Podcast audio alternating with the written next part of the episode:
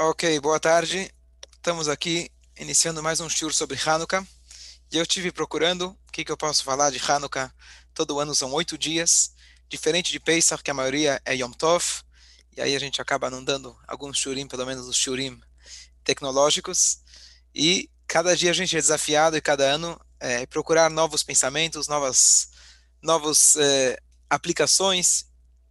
Então eu vi o seguinte, a seguinte explicação. Então, nós temos, na verdade, em Hanukkah, uma mitzvah que ela é completamente única, ela é diferente em um aspecto de todas as outras mitzvot que nós temos. Boa tarde, Débora. Boa tarde, Mordecai. Essa mitzvah, a Gemara, o Talmud, fala para gente que é a mitzvah de Hanuk, da Hanukkah, e a gente coloca a Hanukkah do lado de fora da nossa casa. Atualmente, a gente coloca ela Tá fazendo careta. Tá bom, ótimo, muito bom. Atualmente nós colocamos ela dentro de casa.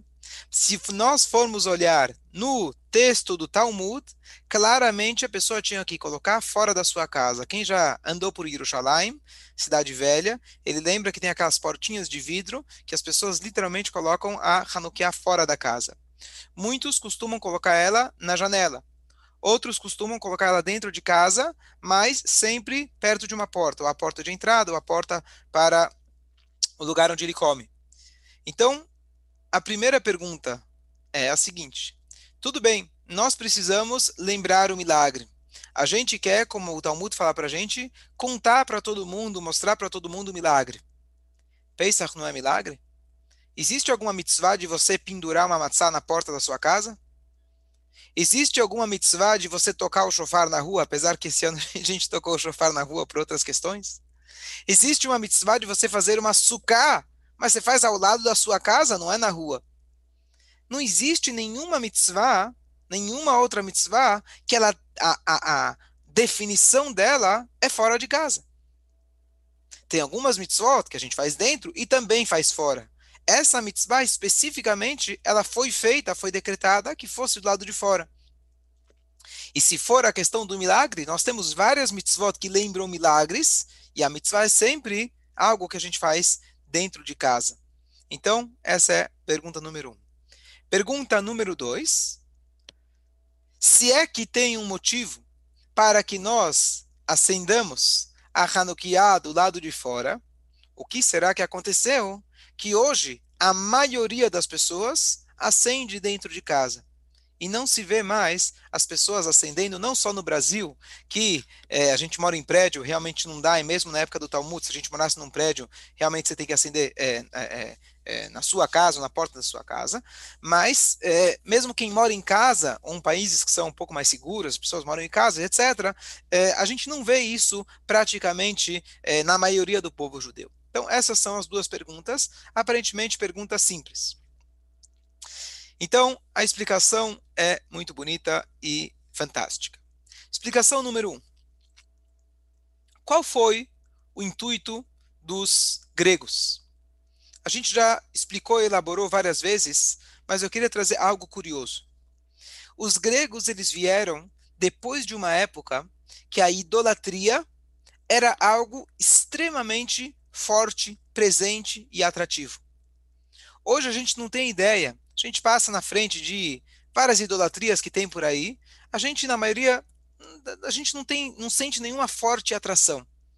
Antigamente, na época do primeiro templo, os, os judeus, ao longo de toda a história, já no bezerro de ouro, já quando eles entraram em Israel, ao longo de todas as épocas dos profetas e etc., eles sempre acabavam caindo parte do povo pelo menos, na idolatria. Chegou um momento, diz o Talmud para a gente, que os sábios viram que não teria mais como isso continuar. E eles então fizeram todo um, um, um, um apelo espiritual para Deus e eles conseguiram eliminar o Yetzerará, essa, essa vontade quase que incontrolável para a idolatria. O que, que significa a idolatria? A idolatria é, na verdade, um, é, uma versão errada de um serviço espiritual. A idolatria ela era presente numa época que havia profecia, que havia Beit HaMikdash, que havia um acesso espiritual muito grande, verdadeiro e autêntico com Deus, paralelamente à questão do livre-arbítrio, então Deus também deu essa força contrária muito grande de a pessoa se sentir atraída não apenas por Deus, ou é, é, é, a pessoa se sente atraída também por outras forças, que era a época das idolatrias. Bom, o que, que aconteceu na época dos gregos? Os gregos eles diziam não existe força espiritual. Não existe alguém regendo o mundo por trás.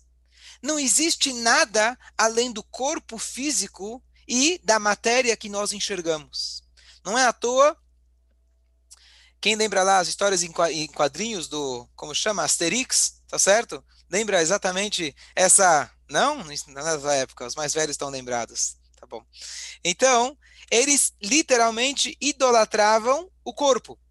Qual que é a ideia de idolatrar o corpo? Isso a gente sabe até hoje, as esportes Esparta e Atenas, etc. Eles literalmente idolatravam o corpo. Inclusive, tiveram épocas que eles andavam sem roupas, porque o corpo é o ápice, ela é o, o próprio corpo é a idolatria. Ao ponto que eles é, é, haviam judeus que eles de alguma maneira tentavam esconder o seu Brit Milá, porque o Brit Milá naquela concepção seria uma falha, seria um erro, seria uma, algo que estaria é, é, é, tirando do, da, da, da, perfeição do seu corpo. Então, o que, que, eles estavam dizendo na essência? E qual era a guerra deles que eles queriam implementar dentro do povo judeu? Eles falavam: não existe santidade. Existe cultura. Existe um museu chamado templo. Existe mito grego, mitologia grega, existe mitologia judaica. Como infelizmente até hoje algumas pessoas acreditam e pensam de que as histórias nossas são mitos. Teve a mitologia grega, quem lembra da escola, tá certo? É tudo conto de fada. Então você tem a mitologia judaica também. Eles não teriam problemas, contanto que não tivesse algo espiritual por trás. Esse era o objetivo deles. Infelizmente, de fato, eles conseguiram influenciar parte do nosso povo, e esses eram judeus helenizados. E olha que coisa interessante. Todos os dias de Hanukkah, nas rezas, a gente menciona o Veal Anissim. O Veal Anissim é um texto é, rabínico que foi introduzido no Birkat Amazon e na Amidah, dos dias de Hanukkah, que a gente lembra principalmente o milagre da guerra e rapidamente e brevemente o milagre do acendimento das velas. Por quê? Porque nós temos duas, dois grandes milagres em Hanukkah. A vitória de poucos contra muitos e a vela que durou oito dias. O que, que, nós, disse, o que, que nós dizemos nesse parágrafo? A gente diz, olha Deus, Masarta Giborim Beyad Halashim. Você entregou os fortes nas mãos dos fracos. Rabim Beyad Meatim. Muitos nas mãos de poucos. Tá bom? Milagre. Depois ele fala utmeim beyad terrorim. Impuros na mão de puros. Bom, você quer trazer o milagre de Deus? Você fala, poucos ganharam de muitos, fracos ganharam de fortes.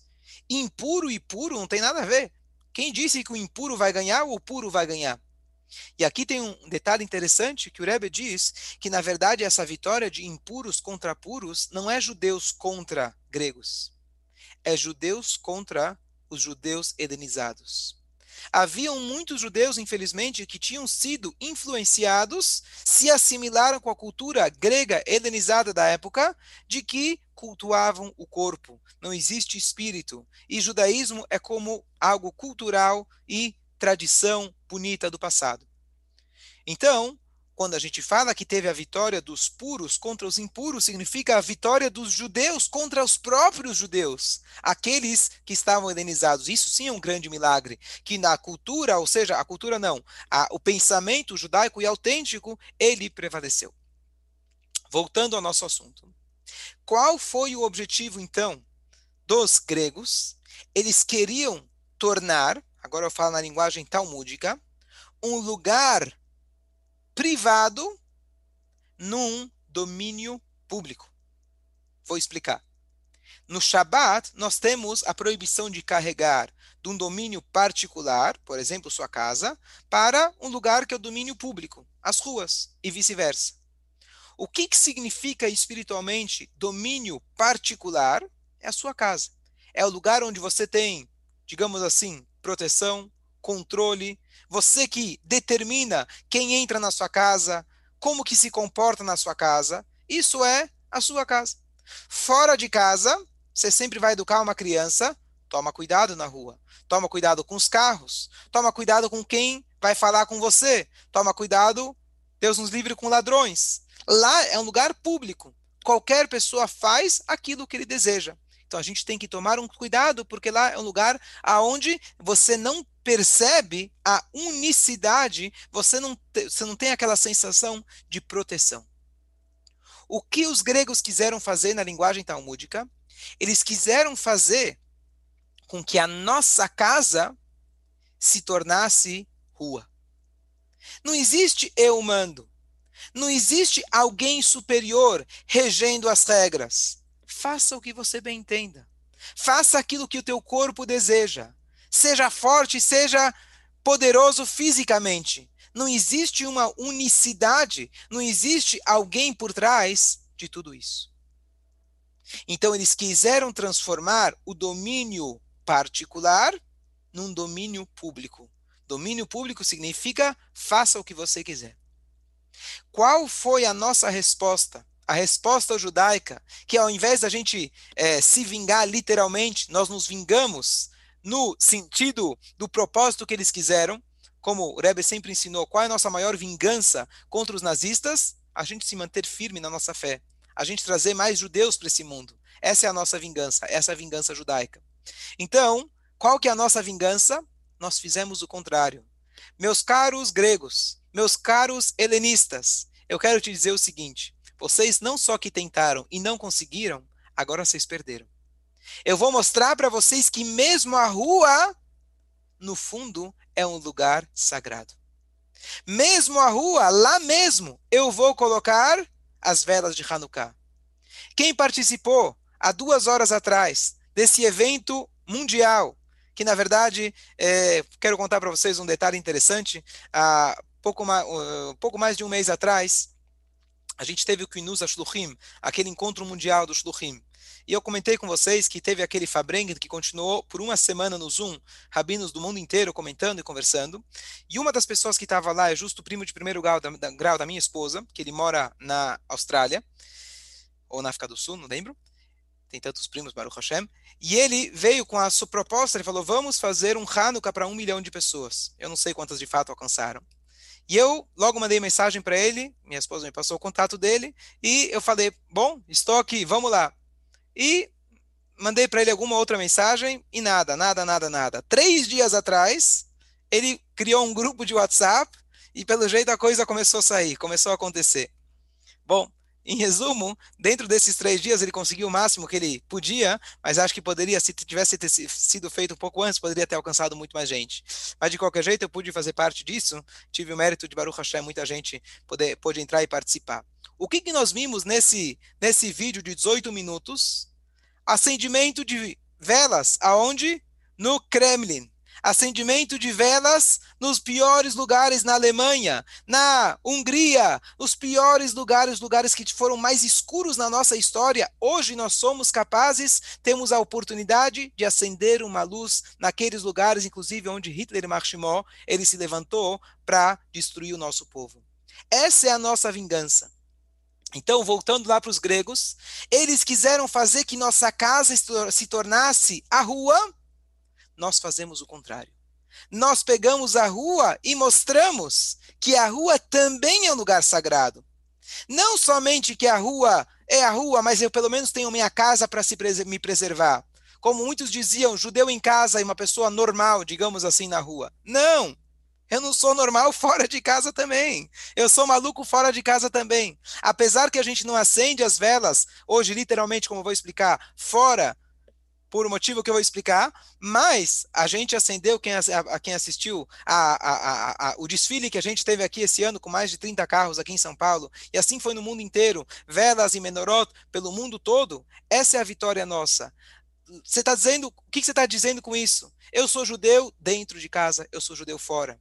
O Rabino Lazar, que ele comentou, que é amigo do Putin, Rabino-chefe da Rússia, ele comentou isso agora, ele tinha comentado também, no Kinos Ashluchim, ele tinha falado, as pessoas tinham medo, quando eu cheguei aqui, 20, 30 anos atrás, pessoas tinham medo de se dizer judeus. Quando eu vim para cá, eles falaram, tá todo mundo querendo ir embora, indo embora, e você tá vindo para cá, você tá maluco? A gente tá indo embora, daqui a pouco não vai ter mais judeus aqui. Ele entendia, ele sabia que tinha uma missão. Hoje ser judeu está na moda, ele diz. Hoje ser judeu é um motivo de orgulho. Então esse foi, na verdade, o motivo que a gente justamente essa festa, diferente da matzá, que a gente não coloca a matzá pendurada do lado de fora de casa. Você não acende, você não, você não lê a Megillah na rua. Você não toca o chofar na rua. Você não comemora Purim na rua. Tudo isso a gente faz dentro de casa, porque justamente esse foi o propósito deles. Eles queriam fazer com que a nossa casa se tornasse a selva, faça o que quiser. A gente mostra na essência que até a selva, até o lugar mais é, hefker, o lugar mais é, é, é, público do mundo, onde cada um faz o que quer, lá também é um lugar de chá. E cabe a nós elevar. Como a gente eleva? Acendendo uma vela. O que nos traz agora para responder a segunda pergunta. Bom, se é tão bonito assim, é tão maravilhoso assim, por que será que nós não damos um jeito? Os judeus sempre dão um jeito. Né? A gente de açúcar está escrito que não se come na chuva, a gente pode sair. Muitos fazem questão, mesmo na chuva a gente come na açúcar. A gente não está tá proibido de, de, As sinagogas estavam proibidas de estar abertas, a gente deu um jeito de fazer a, a sinagoga online. O que agora não daria para a gente ter um jeito de criar fora dos prédios? Já tem tanta gente maluca aí com sensores. Canta, cadê o Menachem Mordechai? Canta quanta coisa maluca que a gente faz nos nossos prédios. A gente faz Eruv na... Daí, ótimo. A gente faz Eruv na tá cidade. Hã? Baruch Hashem. Baruch Hashem está sendo resolvido. A gente faz. Não, eu quero. Bom, depois eu comento. É, a gente faz... será amanhã, tá? Inclusive será amanhã resolvido. Bezerra Hashem, ótimo. A gente faz tanta coisa maluca por aí que será que, que custa pra gente fazer uma portinha em algum lugar? A gente acende vela na rua também, não tem problema. E aqui vem, primeiro, uma explicação histórica. A explicação histórica é que realmente, de fato, era assim originalmente, mas ao longo da história tivemos vários momentos onde acender vela de Hanukkah era literalmente um perigo de vida. Então as pessoas passaram a acender secretamente dentro de casa. Bom, mas Baruch Hashem, hoje as coisas mudaram. Por que será então que a gente não acende na janela ou, melhor ainda, fora de casa? E aqui tem uma explicação do, de um dos rebes da dinastia de Gur, os Sfas Emes. Ele traz o seguinte. Ele fala, olha bem, você pode ter as explicações históricas ou até as explicações é, é, é, geográficas. Tem alguns lugares no mundo que são tão frios, não, não, não dá para você acender a vela lá fora. Mas ele falou uma coisa muito bonita. Antigamente, você precisava acender o lado de dentro. O, desculpa, o lado de fora. Porque lá fora era escuro, mas dentro de casa era iluminado. Hoje, infelizmente, as ruas já penetraram dentro das paredes da nossa casa. A gente não precisa ir para a rua para procurar escuridão, infelizmente. A gente não precisa sair de casa e falar, lá eu preciso iluminar. Sim, fazemos também. Mas a mitzvah começa de dentro. Hoje, mais do que nunca, especialmente com a era da internet, mas vamos voltar um pouquinho na época que ele escreveu isso. Antigamente as pessoas moravam no Statel. Bom, quando de repente acabou o Statel, as pessoas falavam: bom, o que, que vai ser do judaísmo? É impossível. Quando a gente tinha um, um goi, que era o goi Chabes, aquele que vinha lá é, ligar é, acender a fogueira quando estava muito, a lareira quando estava muito frio, e agora só tinha um goi para uma cidade de milhares de Eudim, você não tinha acesso a nada, você não tinha é, visão de um mundo maior, é fácil, dá para você cumprir o judaísmo. Mas agora o que, que a gente faz? Isso na época dele, estamos falando de 100, 150 anos atrás. Hoje, se a gente tem toda a tecnologia, antigamente para alguém pecar, ele precisava ir muito longe. Hoje, está nas palmas das nossas mãos, tudo acesso a tudo. Alguém vai chegar e dizer: bom, então o judaísmo ficou para trás. Não. O judaísmo, nesse aspecto, mudou historicamente por motivos técnicos, mas espiritualmente, porque nós precisamos começar a acender do lado de dentro. Se a gente acende do lado de dentro, aí a gente consegue também iluminar o lado de fora. Aquilo que antigamente era fora, passou a fazer parte do lado de dentro. E esse é o nosso grande desafio hoje em dia. A Hanukkah, que a gente, a Hanukkah que a gente acende, é a gente conseguir acender uma vela dentro de nós. Eu vou fazer aqui um paralelo muito bonito. O Talmud conta pra gente de uma pessoa fora do comum, extraordinária, no sentido negativo. Essa pessoa se chamava Elisha ben Avuya. Elisha ben Avuya foi um dos maiores sábios do povo de Israel ele viveu no início da Era Comum e ele, um belo dia, decidiu abandonar toda a Torá. E ele, sabendo, conhecendo toda a Torá, ele sabia exatamente como pecar. Hoje diz que a gente diz que a gente não tem hoje um apicoires, um herege, porque para você ser herege você tem que conhecer a Torá. Então, infelizmente, são poucos que realmente conhecem para poder negar a Torá.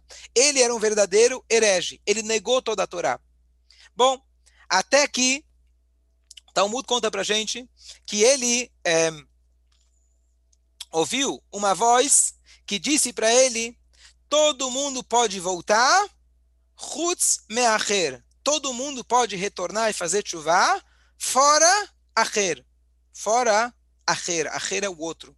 A gente evita, o Talmud evita de falar o nome dele, porque ele é uma pessoa que realmente deu o pior exemplo da história.